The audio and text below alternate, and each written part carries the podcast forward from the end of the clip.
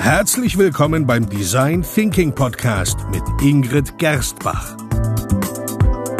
Hier erfahren Sie, wie Sie vertragte Probleme kreativ lösen, weil Innovation kein Zufall ist. Hallo, hier sind wir wieder beim Design Thinking Podcast. Hallo Ingrid. Kalimera Petros. Kalimera, ähm, Yasu. Yasu. Das passt ja ausgezeichnet. Heute geht es nämlich um eine Methode und da sprichst du mich gleich auf ähm, Griechisch an. Genau, sehr gut erraten. Hast du in die Zukunft geschaut? Ja, natürlich. Ja, ich habe einen Blick in die Zukunft gemacht und habe mich die, an die Vergangenheit erinnert. Ähm, habe als Kind immer Urlaub in Griechenland gemacht. Ah, ganz untypisch für Österreicher. Ja, und eine Zeit lang war das wirklich, also ja, als, als als der Krieg in Ex-Jugoslawien war, da ist es irgendwie schwierig gewesen, dort mit dem Auto hinzufahren. Und da ist Bibione, ähm, ja, da ist man nach Italien Caorle. Caorle, genau. Ja, wir waren immer in Griechenland und da habe ich gelernt, dass Kalimera Guten Morgen oder Guten Tag heißt. Ja, die Familie Gerstbach ist immer anders. Das sagst du jetzt so, du heißt auch Gerstbach. Ähm, gut, Themenwechsel. Warum Griechisch? ähm, heute geht es um die Delphi-Befragung. Das Orakel von Delphi. Ähm, ich ich, ich habe mir das, ich war da mal, warst du auch mal? Waren wir da gemeinsam nicht sogar? Nein glaube ich nicht. Also ich habe das mal besucht und das ist ja so eine Ansammlung von Steinen. Wo ja, schaut ein bisschen wie Stonehenge aus, halt in Griechenland. Ja, das sind halt viele so Amphitheatern. Und in Delphi gab es ja das Orakel und uns haben die damals erklärt, dass die halt die Zukunft äh. ähm, vorher weiß gesagt, aber eigentlich bekifft war. und deswegen ja. ein Zeug gelallt hat. Und dann gab es noch Priester, die haben wahrscheinlich auch irgendwie unter Drogeneinfluss das dann gedeutet und dann kommen halt interessante Sachen raus. Na, ich glaube, die Priester waren nicht unter Drogeneinfluss, so viel ich weiß, aber das Orakel war wirklich eine, eine arme Jungfrau, die sie ziemlich niederge, ja, wie sagt man da? Gespritzt, würde man heute sagen, aber damals, ich, oder waren das sogar ich glaube, das sind sogar irgendwelche Rauch aus dem Berg gekommen. Na, ich weiß es nicht mehr genau. Es ist schon zu lange her. Aber darum geht es ja heute eigentlich gar nicht, sondern um eine Delphi-Befragung im modernen Sinn, im Sinne des Design Thinking. Was ist das?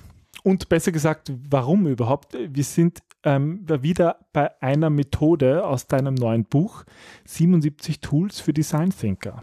Genau, und wir befinden uns jetzt in der vierten Phase, in der eigentlichen, äh, Entschuldigung, in der dritten Phase, in der eigentlich kreativen Ideengenerierungsphase. Und ähm, die Delphi-Befragung, ähm, nicht deswegen, weil wir gerne Drogen konsumieren, sondern weil ich finde, das ist eine extrem interessante ähm, ja, Methode, um Entscheidungen herbeizuführen, um Expertenwissen auch zu generieren ja, ist einfach eine spannende Methode, wo ich mir gedacht habe, ähm, das könnte unsere Hörer interessieren. Es ist ja eigentlich fast eine untypische Methode fürs Design Thinking, Eben, weil im ja. Sinne von Kreativtechniken denkt man an Brainstorming und Brainwriting, aber in deinem Buch hast du nicht nur solche Methoden aufgenommen, sondern eben auch, ja, diese Methode und ich finde sie spannend, weil so, ähm, tendenziell kommt ja bei Design Thinking Expertenwissen fast zu kurz, oder? Es ist, naja, Design Thinking ist ja nicht so, dass man sagt, Fachexperten über alles. Eben, also das ist ja auch eine Grundeinstellung, dass, dass wir sagen bei Design Thinking, dass eigentlich die Schwarmintelligenz oder das Schwarmerfahrungswissen das Ausschlaggebende ist. Vom also, interdisziplinären Team. Genau. Und insofern ähm, wird Expertenwissen immer nur punktuell dazu geholt, wenn es gerade notwendig ist, um eben eine Entscheidung herbeizuführen oder weil wir es brauchen, um Informationen ähm, ja, zu, herauszunehmen, die wir dann in weiterer Folge brauchen. Aber Expertenwissen führt zu einem, nämlich zu erstaunlicher Sicherheit ähm, weil sobald sich jemand als Experte tituliert, wird sein Wissen weniger hinterfragt. Das ist einfach, wir wiegen uns da in Sicherheit als hm. Menschen. Das war ja damals Und, im antiken Griechenland auch schon so. Da du kommst man, jetzt nicht schon wieder mit der Drogengeschichte. Da oder? ist man einmal, wenn man eine wichtige Entscheidung treffen musste, ist man zum Orakel gegangen und hat sich da halt. Ja, aber das machen wir heute nicht anders. Lassen. Ja, das stimmt. Nur heißt, sind sie Na gut.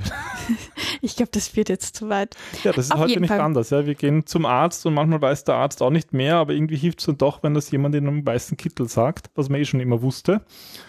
Oder auch nicht. Oder zu Experten, zu Beratern, zu Consultants. Warum auf jeden Fall diese Methode auch sehr untypisch ist, ist, weil sie eigentlich über einen sehr langen Zeitraum ähm, stattfindet. Das sind so, das ist ein Vorteil, aber auch ein Nachteil. Und warum würde ich gerne, ja. Ja, dann werden wir das mal uns genauer anschauen. Ähm, wie ist es eigentlich entstanden? Also die, die Namensgebung kam wohl aus dem, aus der Antike, aus, der, aus dem Griechenland des 8. Jahrhunderts vor Christus. Ähm, wann wurde unter diesem Namen eigentlich zuerst diese Methode eingesetzt? Naja, das war eine antike Orakelstätte. Ähm, du hast schon gesagt, im 8. Jahrhundert vor Christus. ich habe jetzt gemeint in der Neuzeit. Ach so, in der Neuzeit.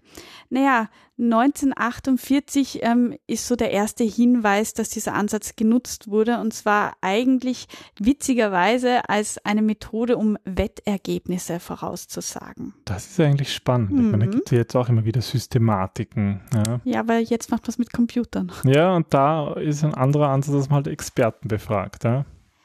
Ähm, in den 70er Jahren kam es dann eigentlich in die breitere Öffentlichkeit, weg von den äh, ja, Hunde- und Pferderennen. Und ähm, das Interessante bei der Delphi-Befragung ist eigentlich, dass es ein mehrstufiges Entscheidungsverfahren ist, bei dem eben vor allem auf das Wissen von den Experten gesetzt wird. Experten werden gebeten, ihre Einschätzung zu geben und dadurch eigentlich zukünftige Ereignisse, Trends oder auch Lösungen für komplexe Probleme hervorzuheben oder zu erarbeiten, um daraus aufbauend, also es ist ein sehr mehrstufiges System, um darauf aufbauend neue Ideen zu generieren oder auch, ja, eine Grundlage für Entscheidungen, Entscheidungsfindung zu bieten. Also sozusagen im Design Thinking eingebettet kann es beim Ideen generieren, in dem Fall, wenn es um Trends, um Zukunftsszenarien geht, aber vielleicht auch beim Einführen und Definieren durchaus sinnvoll sein, die Ergebnisse von Experten, oder? Ja, ähm, da kann ich dich gleich selber an das erinnern, was du mir letztens gezeigt hast, die Millennium-Studie. Die kommt ja immer in deinen Vorträgen vor. Du hältst ja in letzter Zeit fast mehr Vorträge, als du Workshops hast, um Leute anzuzünden zum Thema Design Thinking. Und da kommt ja auch immer eine Studie vor, die genau mit dieser Delphi-Methode ähm, erstellt worden ist. Ja, sie wird auch genannt eine Delphi-Studie. Vom Millennium Project. Und da geht es eigentlich darum, wie sich ähm, die Zukunft der Arbeit ändern wird, wie 2050 unsere Form der Arbeit aussieht. Aber verrate jetzt nicht zu so viel, weil sonst kommen die Leute nicht mehr in die Vorträge. Ja, also es ist total spannend, was Ingrid hier erzählt, aber das erzählen wir ein andermal. Das gibt es dann dort im Vortrag, genau. Es gibt auch immer wieder öffentliche Termine, oder? Die stehen dann auf deiner Webseite. Aber hauptsächlich sind natürlich Firmen, deswegen, ja. Du, wir, wir schwafeln heute, wir fallen da dauernd ab. Komm runter Komm von deinem zurück, Drogentrip ähm, und, und wieder hin zu zum, zur Neuzeit. Ja, erklär uns mal, wie funktioniert das eigentlich? Oder sagen wir mal, was muss man im Vorfeld machen, wenn man so eine Delphi-Befragung durchführen will? Man braucht mal Experten, oder? Man braucht mal viel Zeit. Okay, viel Zeit, erstens, und zweitens Experten. Und ähm, wie immer, du brauchst auch einmal ein, ein Ziel, also du musst einmal definieren, was du eigentlich befragen möchtest, damit du auch falsche Einschätzungen und Irrtümer überhaupt aushebeln kannst. Das heißt, du musst einmal eine Fragestellung auswählen, um überhaupt zu entscheiden, ob du eine Gruppen, ähm, Gruppenkommunikationsbefragung machst mit der Delphi-Methode oder ob du eine inhaltliche Frage bearbeiten willst. Das sind so die zwei Varianten, wie du Delphi einsetzen kannst. Okay, also ich könnte zum Beispiel, wenn ich ein Unternehmen bin, das im Automobilbereich tätig ist, so eine Delphi-Befragung unter Experten machen, wie die Zukunft der Automobilität aussieht, um dann darauf gehen, zum Beispiel Produktentscheidungen zu treffen. Ich glaube, ich nehme dir dein Handy weg die ganze Zeit. Ich höre von dir nur noch äh, Automobil, Elektroautos. Ich freue mich einfach auf, den, auf unseren Tesla, den wir uns oh. kaufen, wenn er irgendwann rauskommt. Wobei ich jetzt gerade gehört habe, dass die dass die verzögert sind und erst zurück, zurück zur Methode. Zur Methode, okay. Also, auf jeden Fall. Wir waren dabei, dass wir einmal eine Fragestellung ähm, definieren müssen, um uns überhaupt ähm, ja, bewusst zu werden, was wir wie herausfinden wollen, ob wir eine Gruppen, Gruppenbefragung machen wollen oder eben eine inhaltliche Befragung. Und ähm, je nach diesem ausgewählten Typ kann die Befragung dann qualitativ oder quantitativ sein oder auch eine Mischung aus beiden. Das ist wichtig, äh, sich dessen bewusst zu sein, weil das muss ja dein Statistikerherz höher schlagen lassen, ähm, es dann für die Auswertung einfach auch wichtig ist. Klar, ja. Also bei der Studie, die, die du in deinem Vortrag ähm, erwähnst, da haben sie eigentlich beides gemacht, wobei es hauptsächlich qualitativ und das funktioniert dann eigentlich so, dass man diese Fragen ausschickt und die Experten antworten, aber anonymisiert, oder? Das ist das Spannende dran. Und zwar, dass zwar schon gerne auch bekannte Experten ausgewählt werden aus bestimmten Fachgebieten, aber die werden nicht zufällig ausgewählt, sondern es wird vorab versucht, dass man halt wichtigste Experten ähm, dazu bringt, dass sie ihre Meinung teilen, aber das wirklich auch anonymisiert, am besten mit irgendeiner ID oder irgendwie, ähm, also dass wir machen das dann über ein IT-System, ja, wo man das gut anonymisieren kann, ein ja. Fragebogensystem. Willkommen also Internet, das ist super. Wir schicken Fragebögen aus, die wir dann halt auch einsammeln, beziehungsweise als Design Thinking Moderator kannst du es dann schon zuordnen, von welchen Experten das ist. Aber es ist sozusagen jetzt keine, es ist kein Event, das stattfindet, wo sich alle treffen, sondern es ist anonym eigentlich über das Internet, über Fragebögen. Und warum ist das so? Um eben Meinungsführerschaften zu vermeiden und so auch das, das Revidieren von, ja, von von einmalig getroffenen Urteilen auch noch zu ermöglichen. Also und das ist ja ein, ein spannendes Element. Diese Befragungen werden ja in mehreren Wellen durchgeführt. Genau. Also du kannst eben, ähm, nehmen wir an, du bist ein Experte und ich frage dich zum Thema Business-Analyse und nicht zum Thema Tesla. Okay. Ja, wir sind bei verstanden, Business den Link mit dem Zaunfall. Ja, wenn das so wäre. Okay. Die Entwicklung der Business-Analyse in den nächsten zehn Jahren ist die Frage. Genau, und ähm, ich schicke dir dazu ein paar Fragen qualitativer Art, weil ich quantitativ nicht so. Okay, und ich beantworte sozusagen diese Fragen nach bestem Wissen und Gewissen. Genau, kannst sie aber mehrstufig beantworten. Also ich schicke dir immer wieder deine eigenen Antworten. Und die zurück. von anderen? Und die von anderen. Anonym? ja, oh, ich hasse Experten.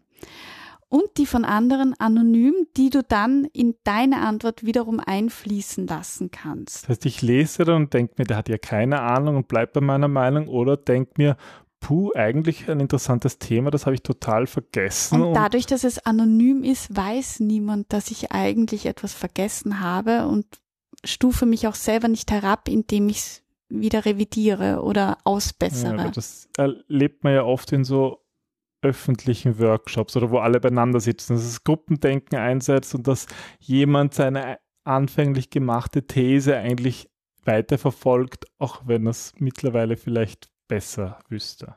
Genau, und, und diese, diese Fragen, also du kriegst immer wieder als Experte von Requirements Engineers oder von Design Thinkern deren Antwort und die kannst du dann in deine eigene einfließen lassen und das erfolgt halt iterativ. Also immer wieder, ähm, das kann man sich aussuchen, wie oft man diesen Zyklus wiederholt. Ähm, wichtig ist halt dass, dass man möglichst viele Experten zu einem Thema befragt. Also in der Literatur kommen oft vor mindestens zehn. Das ist halt auch sehr langwierig, weil Experten oft auch, denen fehlt auch oft die Zeit oder, oder dass sie da mitmachen. Also ja. wirkliche Experten da auch dazu zu bekommen, das ist eine eigene Kunst. Aber ich denke, es ist ja auch die Frage, auf welcher auf welchem Level man das machen möchte. Wenn man das wirklich als ein wissenschaftliches Instrument einsetzt, muss man natürlich viele methodische ähm, Vorgehensweisen einhalten. Wir machen es ja auch mit unseren Kunden oft deutlich informeller. Naja, wir so definieren methodisch. Experte auch anders. Also da ist wirklich der ähm, IT-Experte innerhalb von einem Unternehmen jemand, der inoffiziell als IT-Experte ja. in dem Unternehmen gilt Oder und nicht die Fachexperten im Unternehmen, ja. dass die sozusagen befragt werden nach dieser Methode und sich so austauschen. Oder wo auch, also das haben wir halt auch ganz oft, wenn zum Beispiel einem ein Auftraggeber wichtig ist, äh, eine Meinung von jemandem einzuholen, warum auch immer, weil er ihn halt als Experten sieht oder weil dem einfach auch die Meinung wichtig ist. Und um das zu anonymisieren, wird er halt zum Bestandteil des Delphi-Orakels erwählt. Was ist dann eigentlich das Ergebnis? Also der letzte Schritt ist ähm, einer Delphi-Befragung? eigentlich ein Abschlussbericht mit, ähm, wo, wo die Ergebnisse dokumentiert werden und weitere Empfehlungen für die Praxis abgeleitet werden. Ja, das finde ich ist halt dann nett, weil halt dann natürlich dort drinnen viele Originaltöne, sozusagen Zitate, aber eben anonyme Zitate aus dem sogenannten Maschinenraum des, des Orakels ähm, ja, in dem Bericht auftauchen. Dann kann man ein bisschen nachlesen und hat halt da so die knackigsten Aussagen, die die Experten getroffen haben. Genau.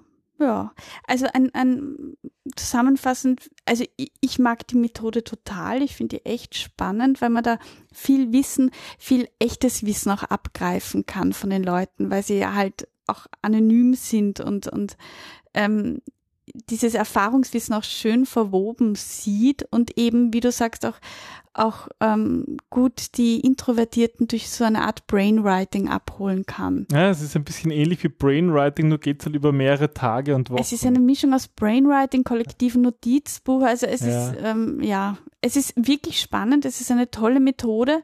Ähm, sie ist aber sehr, sehr kostenintensiv da, vor allem zeitintensiv und man muss nachfassen und man muss die Menschen motivieren, dass sie auch dranbleiben. Je komplexer das ganze Thema ist, desto schwieriger wird es auch die richtigen Leute zu finden. Also es ist schon mit einem großen Aufwand verbunden, aber ich würde sagen, der lohnt sich auch wirklich. Und es ist halt, finde ich, manchmal machen halt Experten bei, bei so Befragungen gerne mit, um auch mit ihrem Know-how zu glänzen. Und wenn es anonym ist, kannst du das halt irgendwie nicht. Nein, da musst du halt schon, wie du anders motivieren kannst. Ja. Sei es jetzt, dass du ein, der kommt ja auch immer auf das Wertelevel der Menschen wenn, an. Und wenn sie im ja. Unternehmen ist, ist es natürlich auch oft was ja. anderes. Also eine spannende Methode, die man natürlich auch im Design Thinking Team anwenden kann. Ähm, und finde ich spannend aus dieser Sicht des, wie man, wie man damit Gruppendenken vermeiden kann und auch so eigentlich durch diesen Austausch von den Experten ein hoffentlich zu einem Ergebnis kommt, was der Zukunft auch tatsächlich ganz gut entspricht. Genau, oder zu einem Trend oder ja. Also sozusagen ein Orakel, ja. In diesem Sinne widmest du dich wieder deinem Drogenkonsum im Nein, Tesla. Kali nicht das, sage ich nur. Alles klar, Kali nicht. Gute Nacht und bis zum nächsten Mal. Ja, du weißt ja nicht, bist du ein Orakel, wann die Leute das hören? Nein, Kalimera. Zu Ende. Aha. Gut. Und tschüss. so ist es. Bis zum nächsten Mal. Tschüss. Tschüss.